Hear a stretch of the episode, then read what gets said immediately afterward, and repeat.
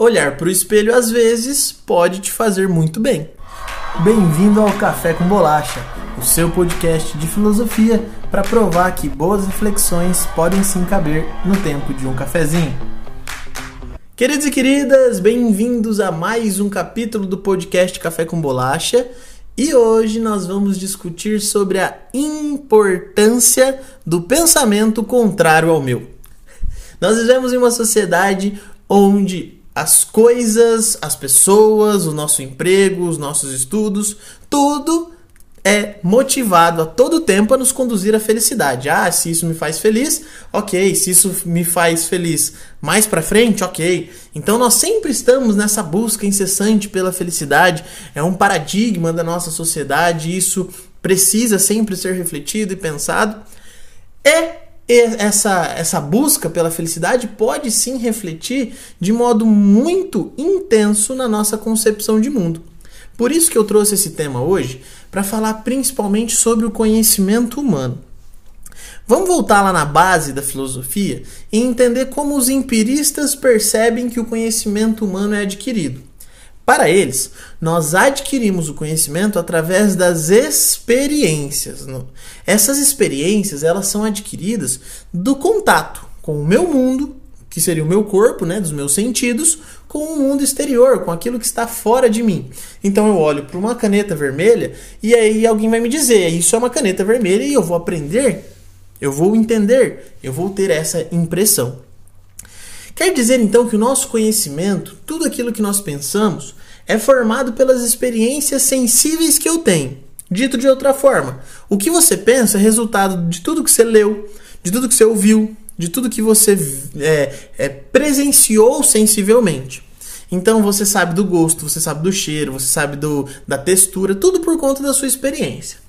E quando nós falamos de informação, isso também acontece as suas crenças sobre o mundo, o seu modo de enxergar as coisas, sua ideologia política, seu posicionamento religioso, sua, seu, seu modo de encarar crimes e, e deveres e direitos, tudo isso que está na sua cabeça fomentado está por conta das experiências que você teve.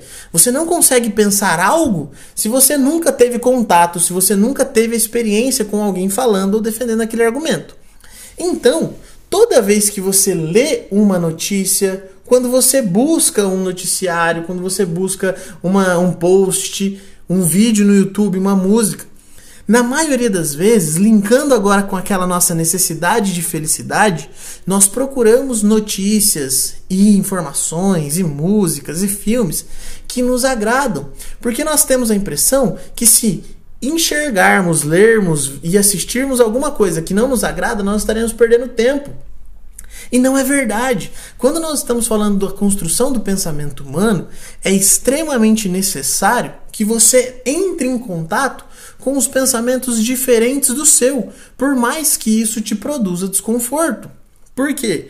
Porque é a partir do momento que você colocar no seu arsenal de experiências esse modo diferente de enxergar o mundo, que você vai conseguir refletir sobre si mesmo, que você vai conseguir pensar sobre si mesmo. Então a ideia de olhar para o espelho, ela te faz muito bem, porque o espelho é uma outra superfície que te mostra do modo contrário, te mostra do lado diferente. Então, quais são os pensadores que você viu e ouviu?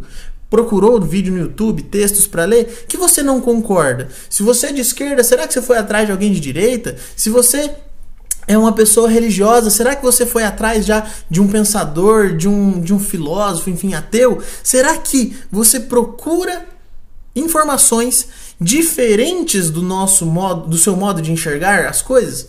Porque isso vai te proporcionar crescimento, isso vai te proporcionar pluralidade. É como se a sua vida fosse composta de várias câmeras e cada ângulo novo que você consegue enxergar, você consegue mais um modo de perceber a vida. Cada ângulo que você consegue adicionar ao seu rol de percepção do mundo te ajuda a resolver os seus problemas, a julgar menos as pessoas, a conseguir ter soluções mais práticas eficientes e que buscam justamente esse, essa harmonia do todo. Pensem comigo, nós vivemos em uma sociedade democrática, onde as pessoas precisam e têm a necessidade de falar. será que todas as pessoas são ouvidas? E será que quando elas falam, elas falam realmente de si ou falam simplesmente para pertencer a algum outro grupo, para pertencer e se sentir amado, se sentir acolhido por esse grupo?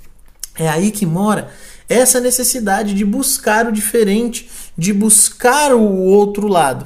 E lembre-se, nós nem sempre estamos falando aqui de ideias opostas, porque não existe um bom e um mal, um certo e um errado na maioria das vezes. Existem perspectivas sobre o mundo. É aí que reside a importância de procurar pensamentos plurais, múltiplos, diferentes do seu. Ai, professor, mas é muito chato ouvir uma música que eu não gosto ok? Mas isso vai te possibilitar um arsenal cultural muito maior para que você leia o mundo a partir de outras perspectivas, a partir de outros contextos, a partir de outros momentos e lugares de fala diferentes. Tá? Então a filosofia ela propõe justamente que você não leia só os filósofos que você concorda. É, ela não propõe que você assista somente os filmes que te agradam. Não. Busque informação para que essas informações seja um espelho para você. Por que, que você acredita no que acredita? Por que, que você enxerga o mundo do jeito que você enxerga? Acredite, você não nasceu pronto.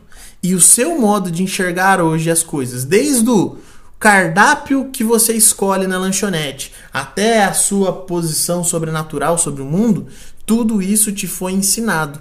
Porque afinal você não consegue pensar em nada desde que você não tenha tido a experiência.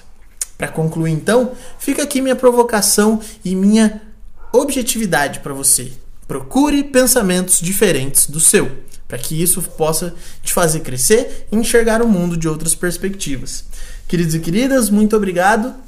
Não se esqueça de nos acompanhar no Instagram, Prof. Toninho, e de seguir o nosso canal no YouTube, a Vibe Filosófica. Tamo junto?